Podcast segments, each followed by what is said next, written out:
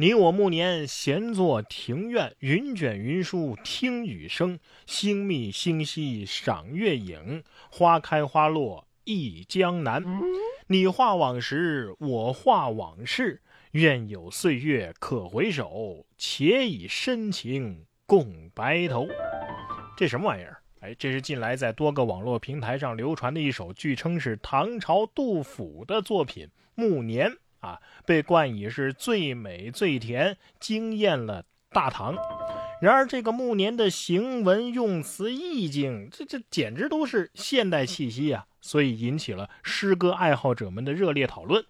那么，四川杜甫研究中心的首席专家徐希平就评价说了：“哼，这个作品啊，作伪的手法很拙劣。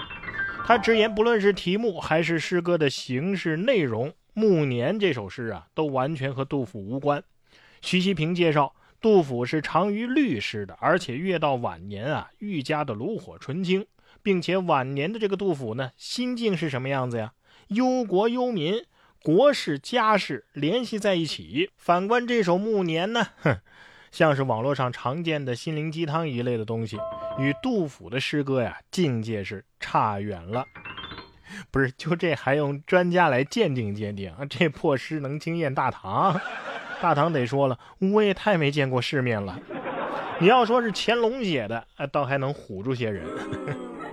杜甫的棺材板啊，我是不压着了。老先生啊，赶紧出来撕他们吧。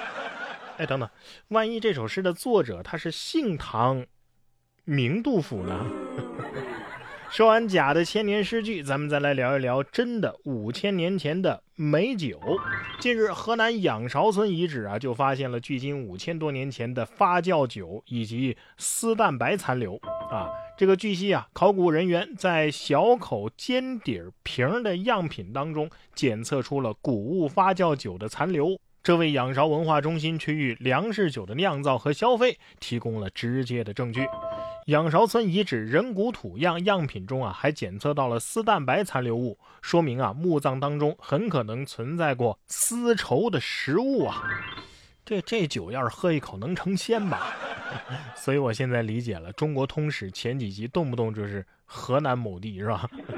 杜康得说了，河南是俺的地盘啊。这儿要是不出点好酒，岂不是让我很没面子？曹操也得说了，严重同意。不过要说历史底蕴、文物众多，陕西也可一战。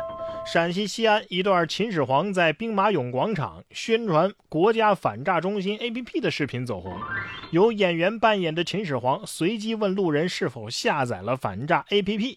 如果你没下载，那么就会被士兵给拖走。视频的策划者说呀，希望利用秦始皇这个 IP 以及地域文化和诙谐幽默的方式传递正能量。看懂了啊？要是没下载反诈 APP，会被做成兵马俑，拖下去，拖下去干嘛呀？处以用流量下载软件之刑，是吧？秦始皇得说了，你要是不下这个 APP，万一哪天我让你给我打钱，可怎么办呢？不过，甭管是历史文化还是现代发明啊，咱们国家的一些东西呢，总有人给盯着，动不动就说是他们的。近日，韩国诚信女子大学有位教授在社交媒体上发文，说中国的服装啊，抄袭了《鱿鱼游戏》里的服装，并且配上了演员吴京身穿中国衣服和《鱿鱼游戏》中的主角李正宰的对比照。呃，这教授说了。中国的购物应用程序上啊，把剧中著名的绿色运动服上印上了中国汉字，甚至啊还用这个李正宰的照片进行销售。鱿鱼游戏不好意思啊，没怎么看过啊，不就是生存考验吗？我之前倒是看过饥饿游戏啊、动物世界什么的。不是你们拍了个电视剧，这里边所有东西就是你们发明的了？我爸妈上小学的时候，运动服就有这款式了，好吗？不过，下面这个新闻的剧情啊，倒是有点像科幻片里的剧情。说美国陆军特种作战航空司令部发言人叫杰夫·斯林克少校，向军方媒体证实，两名美军在加利福尼亚州莫哈韦沙漠的机场内遭遇了一名忍者的袭击，并且受了伤。这名身穿忍者服饰的陌生人呢，先是持刀袭击了一名美军士兵，然后又用石头砸伤了另一名士兵的头。当地警方表示，他们已经逮捕了嫌疑人，是现年三十五岁的吉诺·里维拉啊。不过他的作案动机呀尚不明确。我是反复确认才认定这条新闻不是某电影或者是电子游戏的剧情简介。特种部队被忍者打了。然后忍者被警察抓了，特种部队被袭击要报警，所以到底从哪个点开始笑呢？本以为忍者呀是用手里剑、苦无、吹屎等等这些方式啊袭击特种部队，没想到忍者就是用刀砍加石头砸呀。下面这一幕也挺科幻的，四川成都当地的一个酒店内，机器人进电梯的时候被电梯内的酒店住客给阻止。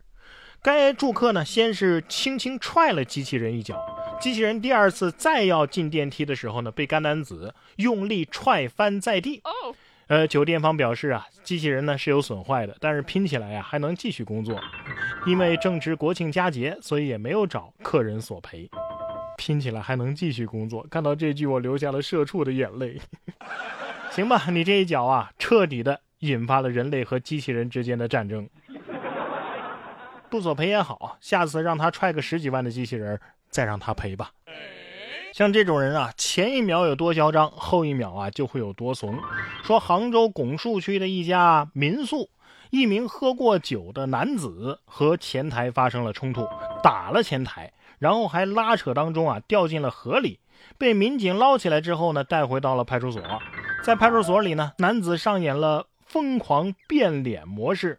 派出所那男子称啊，是刚毕业找的工作啊，陪客户喝酒啊，喝多了，边哭是边道歉，说自己卡里啊只有八千块钱。于是呢，被打的小伙子选择原谅并且接受赔偿。可是民警调解完双方一签完字，男子突然就变了脸了，说我一个月工资两万，刚刚我边哭啊边道歉啊，我都是骗你们的，又哭又笑，在玩你俩呢。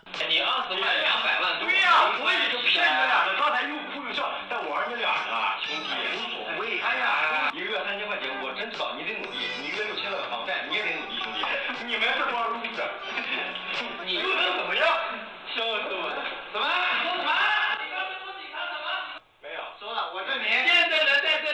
最终，男子因为殴打他人被行政拘留四天的时间。